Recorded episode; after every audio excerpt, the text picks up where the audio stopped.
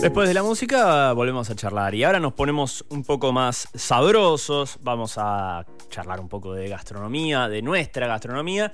Y eh, de una cuenta pendiente que tenemos de Muy Blend, que es eh, también de darle un poco más de bolilla y de nombre a quienes están detrás de las cocinas de los lugares donde se come muy rico.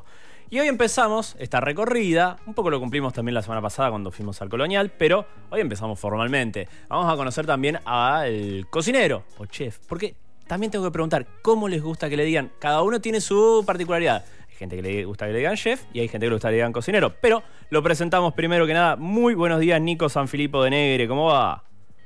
Buenos días a todos, ¿cómo le va? Bien, che, con gusto por, de por los minutos con el gusto de tenerte, aparte del madrugón, porque sé que la cocina, la gastronomía, eh, a veces suele tener horarios que no van muy, muy a mano de lo que es el programa nuestro, porque obviamente es temprano y obviamente tal vez aprovechan para recargar pilas, porque sábado, viernes a la noche y domingo son los días más pesados para el laburo de ustedes.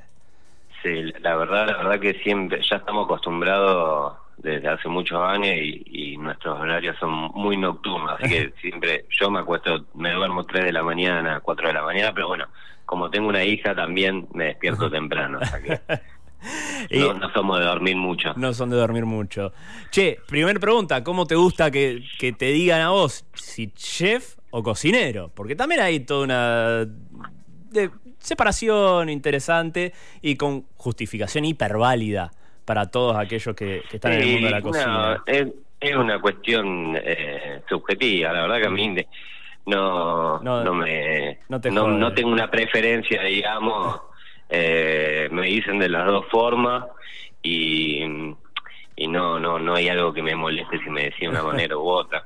Eh, trabajé afuera y bueno, se dice más chef, y, pero no, me es indiferente, digamos, y eh, sí siempre está bueno que eh, esto que decías vos al principio, bueno, de meterse por atrás de, de, la cocina y ver quiénes hacen las cosas, siempre es interesante indagar un poco eh, quiénes están en el, en el ambiente de la cocina y, y cuál es su idea y su concepto. Sí, aparte me parece que está bueno también porque eh, vos vas a otras partes del país y te dicen con el cocinero tal o el chef tal, qué sé yo, y acá es como que salvo dos o tres lugares, salvo la hotelería, no hay mucha eh, preocupación u ocupación de, mostrar quién es el responsable para bien, en la, o sea, quién es el responsable de, los sabores que, va, que está por comer. Y creo que también es importante, no solamente por el hecho del mimo y del reconocimiento, sino por decir, bueno, qué sé yo, eh, el día de mañana te toca abrir un nuevo emprendimiento o eh, darle una segunda vuelta a otro lugar del mismo lugar donde estás. Eh, también es una garantía o es un valor agregado saber que están en tus manos eh, otro, otra, otra propuesta. Entonces me parece que, que, Rosario tiene un poquito esa cuenta pendiente de dar a conocer eh, muchos nombres de cocineros que hacen muy bien las cosas. El caso de este, del tuyo, obviamente, que ahora vamos a meternos eh, en la cocina de Negre, pero creo que es una cuentita pendiente que tenemos. Sí, yo creo que por, lo, por ahora se está empezando a revertir un poco esa situación, digamos. Yo creo que mm, es por una cuestión de la gastronomía de, la ciudad en la que vivimos, eh, que está empezando a crecer un poco, ya hace varios años me parece, a mostrar cosas diferentes al menos, eh, pero si vos vas eh, tanto a Buenos Aires, a Córdoba o, o por fuera de Argentina, en realidad más allá del restaurante también lo que lo que sobresale siempre es el nombre del chef, del cocinero, por una cuestión de esto de que tiene su concepto, su idea, su manera de, trabajar la gastronomía, ¿no? Seguro. Entonces me parece en Rosario ahora se está empezando a, a indagar un poco más, como vos decías, sobre las cocinas, sobre quiénes trabajan, cuáles son las ideas, y bueno, eso está, está haciendo que aparezca un poco más el, el detrás de escena, digamos. Es así, es así. Ojalá que lo, podamos desde la parte que nos corresponde, porque la deuda de última es del periodismo también, que nos gusta la parte gastronómica. Es decir, bueno, empecemos a contar y a mostrar un poquito más las cocinas que de Rosario que se lo merecen. Y aparte esto fomenta el turismo. Bueno, hay un montón de cosas, pero no quiero filosofar sobre esto, sino vamos a lo que eh, nos eh, trae tu voz hoy a la mañana. Eh, quiero que charlemos un poco. En principio vamos a eh, contarle a la gente que en su momento, en medio de la pandemia, cuando Negre todavía no había abierto las puertas de su resto, sino que eh, había inaugurado la parte de, envíos a domicilio. Hicimos una charla, un live, porque Movilén tampoco estaba al aire, con, con vos y con Fernando. Y la verdad que me encantó, pudimos conocer la propuesta, todo el desafío que era traer el auténtico o tal vez eh, un marcado sabor ahumado que no existía, por lo menos en Rosario, y que iba a ser un desafío para el paladar del rosarino que no estaba acostumbrado, tal vez no está acostumbrado a pedir estos, estos sabores, eh, para llegar a la apertura del resto. Bueno, ahora ya está abierto, ya pasó un tiempo. De todos modos, quiero que volvamos a foja cero en un poco y contemos un poco cómo es la propuesta en general de Negre. Después vamos a la carta en particular. Sí, la verdad que, bueno, como vos dijiste, eh, nos mandamos, digamos, de, alguna manera a abrir en, plena pandemia. Eh, sí arrancamos en formato delivery, entonces la propuesta era más lo referido a sanguchería y sí algunos cortes tipo rib de cerdo, eh, vacío, que teníamos también para ofrecer. Eh, obviamente cuando ya pasamos a la, apertura del restaurante y, a trabajar con el salón, con el público, eh, a mí es algo que me, entusiasma más eh, cocinar al público que va a sentarse al restaurante y a, vivir una experiencia, y a pasar un momento, digamos, a cenar, más que por ahí el delivery, que bueno, son son cuestiones a las cuales hay que amoldarse, digamos, en este momento. Entonces, bueno, con esa con esa apertura, digamos, del restaurante, sí, eh, toda nuestra carta pasa por, por el ahumador, por nuestro ahumador. eh, pero sí tiene, tiene una, una idea de fondo que es trabajar eh, productos de estación, productos locales como pescado de río y, y sí darle una entidad realmente a, al, plato que uno va, va a cenar cuando se siente en el restaurante y, atravesar una experiencia durante esas horas que va a estar cenando en Negre, digamos. Sí, yo te digo la verdad, aparte, digamos, hay muchas cosas que por las que vamos a recorrer seguramente, pero esto de vender o acompañar o sumar o proponer una carta y una propuesta y una experiencia, eh, también te anticipa un poco lo que vas a... te marca la cancha de lo que tenés idea de, esa salida. Cuando no hay una carta muy definida o hay una carta tradicional, eh, inclusive no, lo digo por negro en, el caso específico, digamos, vos elegís ir al Comodoro Alcárcel, que justo particularmente cumplió 60 años hace dos días, pero también, digamos, sabes que vas a ir a comer comida de bodegón y, sabes cuál es el estándar y qué vas a esperar, etcétera, etcétera, etcétera. Pero después hay cartas tan amplias a veces que vos te cuesta, digamos, entender o facilitarte esa experiencia de lo que vas a pasar. Y creo que en este caso, este tipo de propuestas a mí me parecen mucho más eh, interesantes y satisfactorias a la vez, que decís, bueno, puedo darme el gusto de decir, voy a hacer un recorrido, voy a tratar de de, encontrar o de disfrutar algunos sabores que si lo tuviera más disperso en, una carta más amplia o en un lugar que no, no propone la experiencia completa, eh, sería mucho más complejo. Y creo que estoy completamente de acuerdo con lo que planteas. Eh, sí, sí, por ahí es verdad que, digamos, por ejemplo, en Negre tenemos una carta acotada que tampoco si la miramos desde el punto de vista de, opciones no es acotada. por ejemplo, en este mundo tenemos 10 eh, entradas ocho platos principales y cuatro postres. No, yo hablo de esas cartas de, perdón, Nico, de esas cartas de, de, bares a la vieja usanza que tenés, no sé. Sí, sí, que son cuatro hojas de... claro. Eh, que decir, bueno... te perdés, digamos, no tenés una referencia por dónde salir. Y la solución es preguntarle al mozo, che, ¿qué me recomendás? Tal cual, tal cual.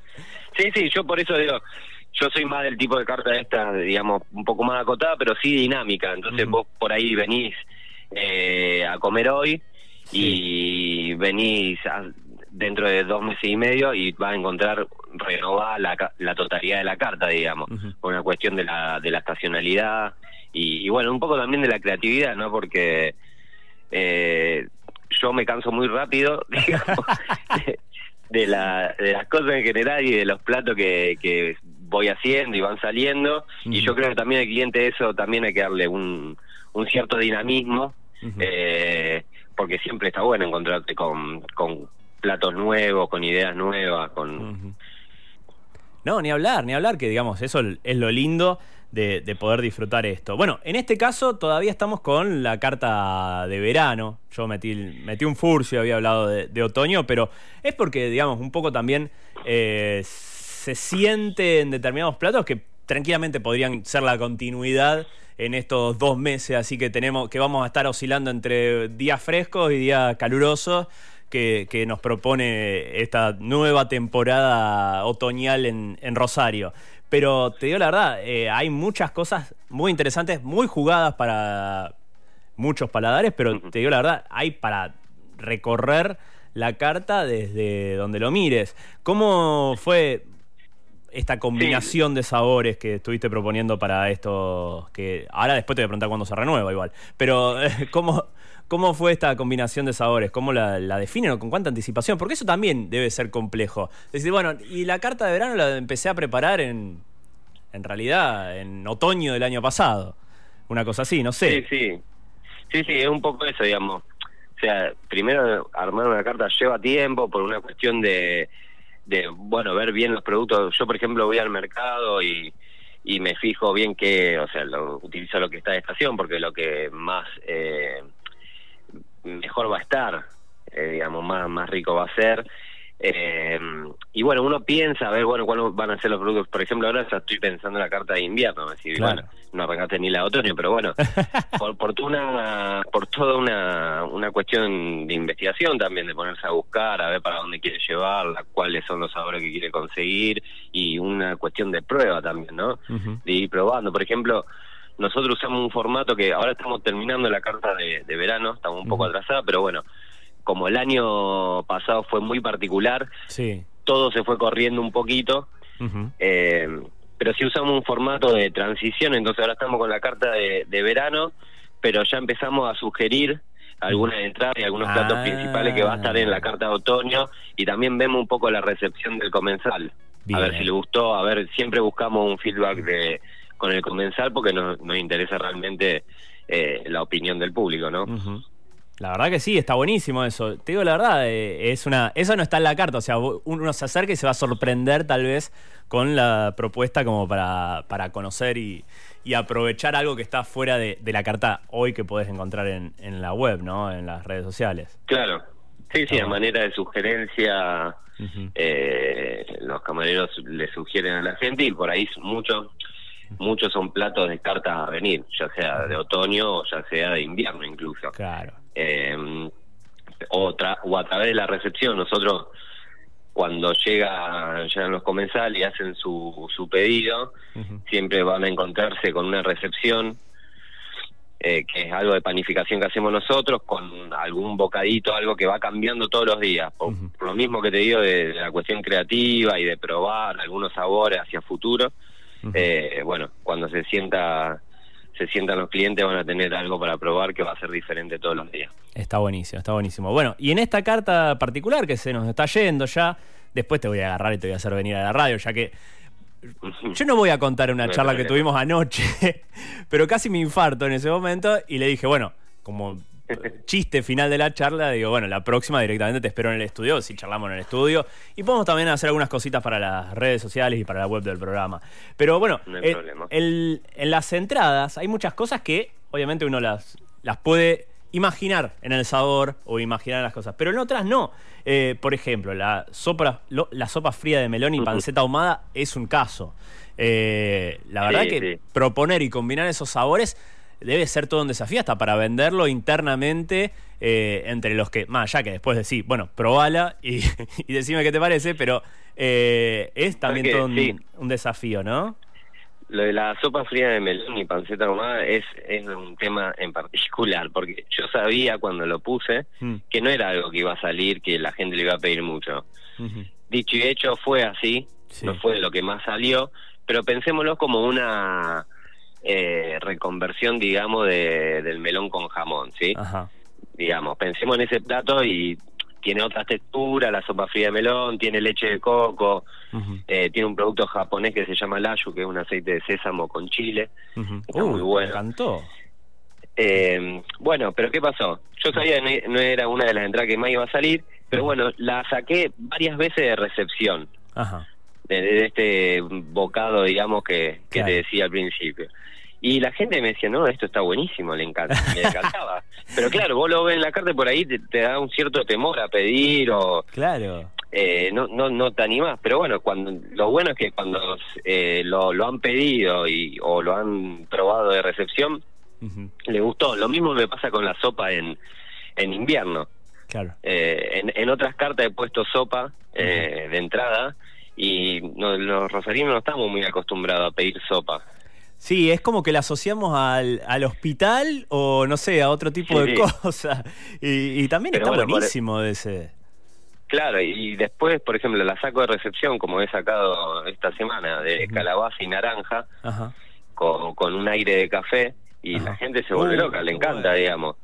Eh, pero bueno, tenemos esas cosas que todavía estamos, eh, yo creo, el, rosarino, por lo menos estamos ahí trabajando un poco esa transición a, probar cosas nuevas, a, a desestructurarnos un poco de la, de la idea de gastronomía que tenemos, digamos. Acá nos escriben en el 341-5389. Amo la sopa, soy del Team Sopas.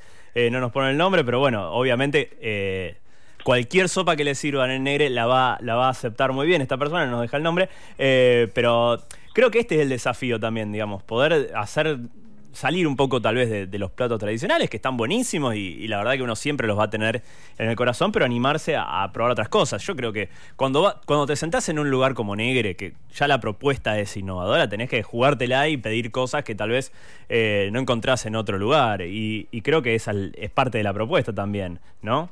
Sí, creo que tenemos platos que, que son comunes, por ejemplo, tengo un ojo de bife ahora.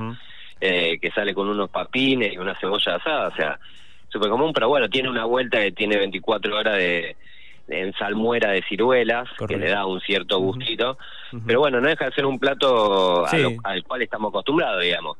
Eh, entonces, pero bueno, hay que, creo que hay que encontrar el equilibrio entre las dos cosas, no hay que irse a un plato súper rebuscado donde eh, te que es tortilla de papa y no, no parezca, pero sí, bueno, jugar un poco con esa creatividad y esos sabores para, para una vez que uno aprovecha para salir y sentarse a disfrutar, eh, vive una experiencia diferente, al menos.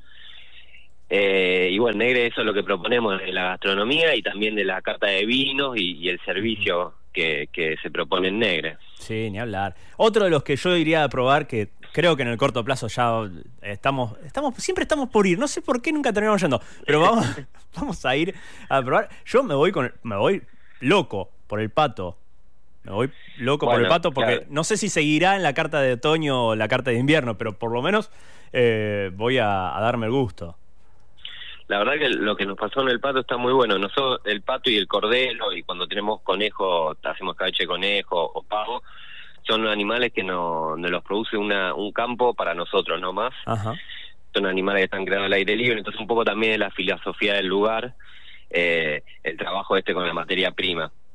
Está bueno. Eh, y la verdad que el pato tuvo muy buena recepción, muy buena recepción. Yo trabajé varios años en Francia, entonces Francia es como si no comes pato está todo mal.